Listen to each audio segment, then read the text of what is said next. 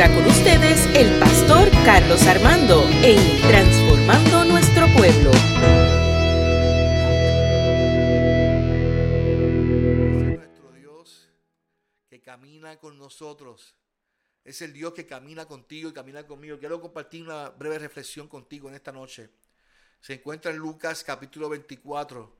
eh, y voy, voy a leer solamente, es del 13 al 35. Usted después lo lee en su casa. Eh, Lucas 24. Yo lo voy a leer solamente el verso 32. Donde estos caminantes decían, y se decían el uno al otro, no ardía nuestro corazón en nosotros mientras nos hablaba en el camino y cuando nos abría las e- escrituras. Ese, ese texto se es el de Lucas y habla sobre estos hombres, dos hombres que caminaban con Jesús. Sin embargo, estaban caminando con él en una aldea llamada Maús, pero en ese momento, después de la resurrección, a pesar de que ellos caminaban con Jesús, no reconocían con quién estaban caminando. Mientras hablaban entre sí, Jesús en su cuerpo glorificado les pregunta y se les encuentra y les preguntó qué pasaba. Y ellos le contaron la historia del mismo Jesús, de lo que le hicieron, el pueblo, la crucifixión, y no sabían que quien estaba hablando con ellos era el mismo Jesús, el mismo Maestro. Y es interesante y me hace, me hace preguntar, porque esta historia me lleva a mí a reflexionar en una cosa que entiendo que es la raíz de muchas cosas en nuestras vidas, en nuestro matrimonio, en la iglesia, en muchas áreas de nuestra vida. Número uno, muchas de las personas hoy día caminan con Jesús, pero no reconocen a Jesús. Una cosa es cono- reconocerlo y una cosa es conocerlo. Pero hay gente que ni lo reconoce ni lo conoce. Y muchos de los cristianos que, que se congregan, cantan coritos, ha- hablan lenguas, muchas manifestaciones, pero la realidad es que, que no reconocen con quién anda con ellos, porque en la crisis nos desesperamos, nos afligimos, caemos y, y- y- y- y es ahí donde podemos entender que nuestra visión se nubla ante el reconocer al maestro.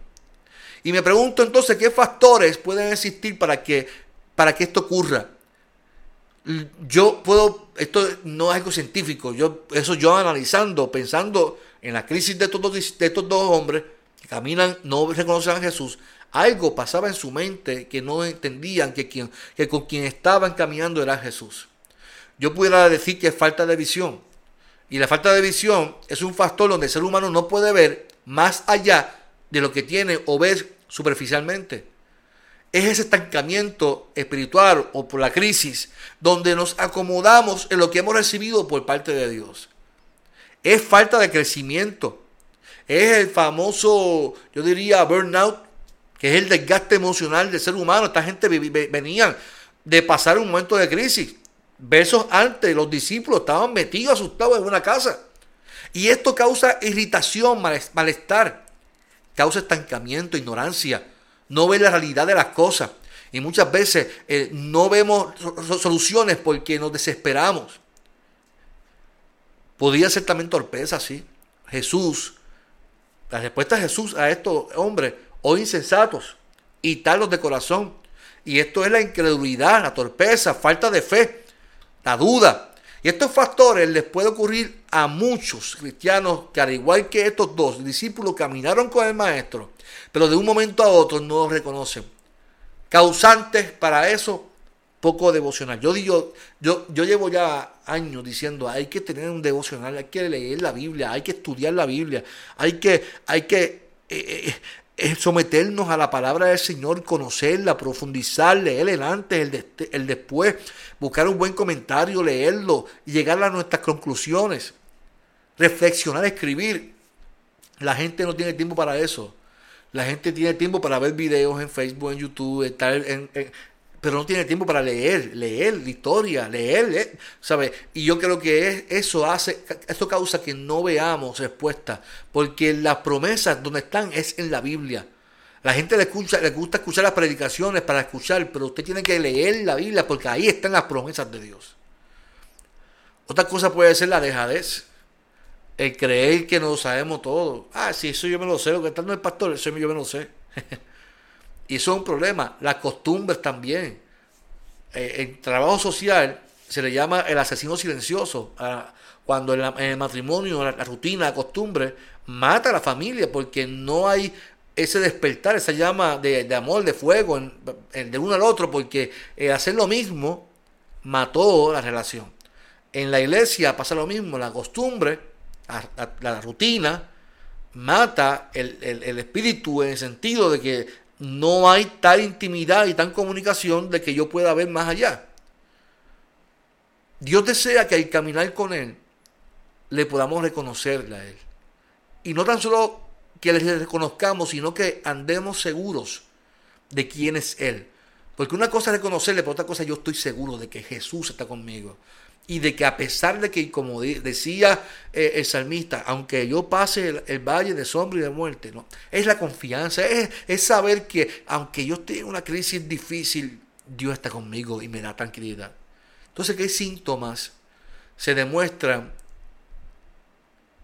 en, estas personas que, caminan y llevan una vida enmarcada en su creencia, en, en, en este tipo de, caminar, pero no reconocen al que profesan, al que profesamos, me, incluyo.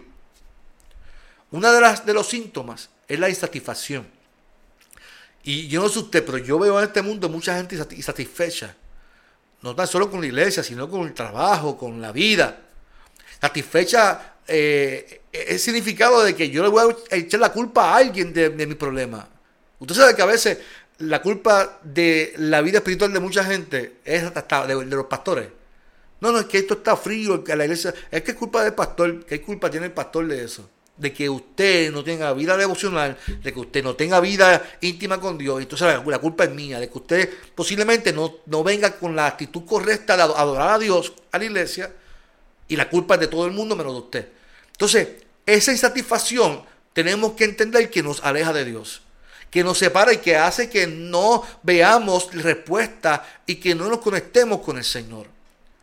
Y crea también malestar en tu familia, malestar en el culto, malestar en tu casa, malestar con tus hijos. E, esa insatisfacción, ese malestar, esa, crítica constante en tu vida, esa crítica eh, a, la vida, a las cosas que pasan. Oiga, eh, salir como llegar al culto. Yo no puedo, a, mí, a mí me encanta doña Carmen Morales, porque ella acá que le pregunto, para eh, Julio Núñez, eh, en la iglesia tenemos el Ministerio Eclesiastés, que yo pongo un predicador laico a predicar un domingo al mes. Ya en febrero predica Julio, Fernando, Damari, por ahí siguen durante todo el año.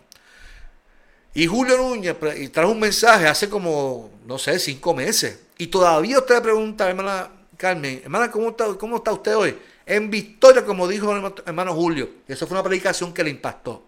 O sea, esta hermana no llegó igual a como salió. Al revés. No salió igual a como llegó. Esta señora salió transformada en victoria. Esa señora salió con un boost de energía terrible porque en la iglesia ella vino con la actitud correcta. ¿Y cuántas veces vamos a la iglesia y salimos igual? Pues entonces el problema no es la iglesia, el problema es que nosotros no venimos con la actitud correcta para que seamos transformados por la presencia del Señor.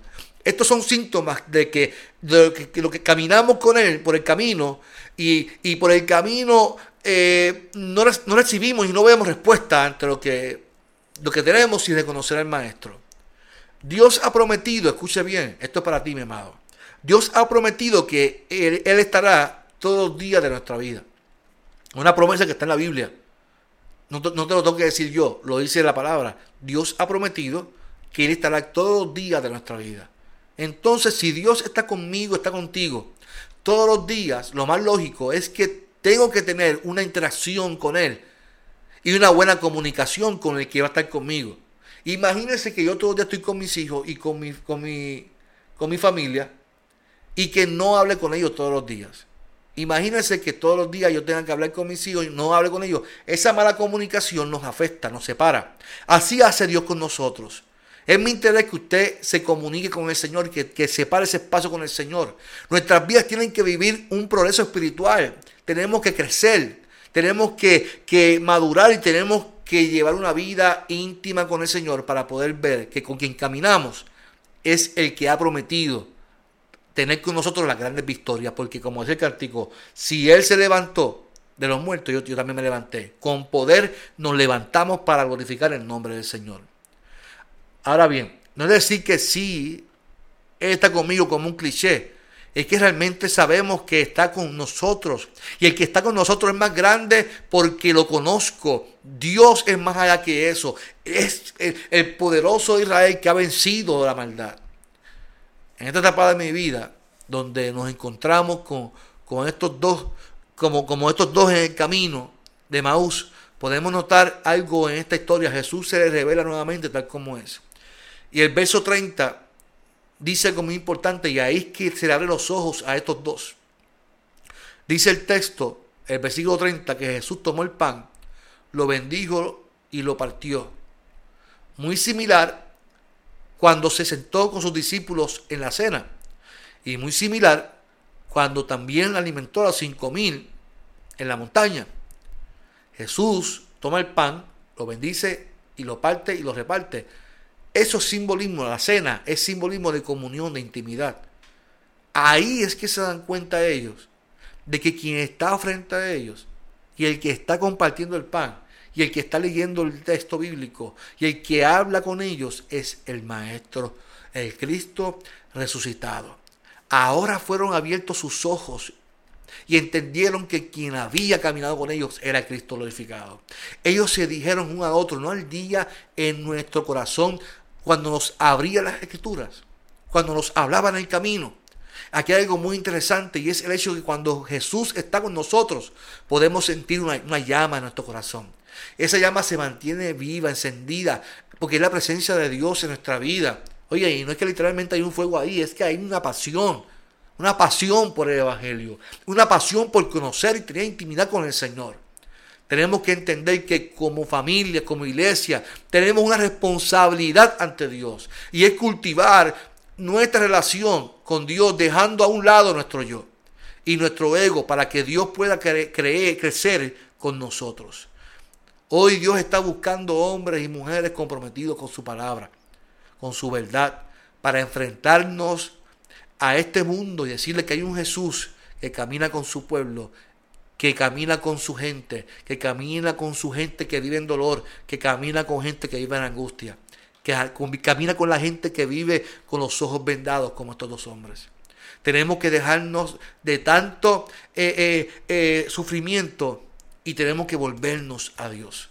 Dejarnos de nuestro orgullo y volvernos a Dios. Porque Él está siempre dispuesto a bendecir tu vida, a bendecir mi vida. Caminar con el Maestro es sinónimo de seguridad, de estabilidad, de abundancia, de paz y de gozo. Así que camina con el Maestro. Cuando te levantes mañana, di, hoy camino contigo Jesús. Cuando te vayas al trabajo, hoy me voy contigo Jesús. Cuando te acuestas a dormir, me acuesto contigo Maestro. Es reconocer que aunque estés pasando por alguna crisis, por alguna condición, podemos decir, tú estás conmigo, Señor. Tú estás conmigo es poder glorificar a Dios en todos los aspectos de nuestras vidas. No solo en momentos alegres, sino también en los tristes. No permitas que nada en esta vida apague tu felicidad. Que apague tu pasión por Cristo. Que apague tu sentir, tu deseo de vivir y caminar al lado del Señor. Hoy yo te invito que cierres tus ojos ahí en tu casa y ores conmigo, Señor. Afirmo tu presencia en mi vida. Declaro que tu palabra es viva y que tus promesas nos invitan a caminar junto contigo. No importando la circunstancia que estemos viviendo, sea enfermedad, sea crisis económica, sea crisis familiar, tú prometes estar conmigo a mi lado. No es que me vas a resolver mis problemas, es que a, tu lado yo estaré, yo estaré confiado, seguro y tranquilo y en paz. Señor, mira a cada hermano y hermana, y yo te pido esta con todo mi corazón, que tú, así como hiciste con estos dos, abra nuestros ojos y que podamos verte en cada, cada caminar, en cada paso, en cada momento. En el nombre de Jesús oramos a ti. Usted dice conmigo, amén, amén y amén.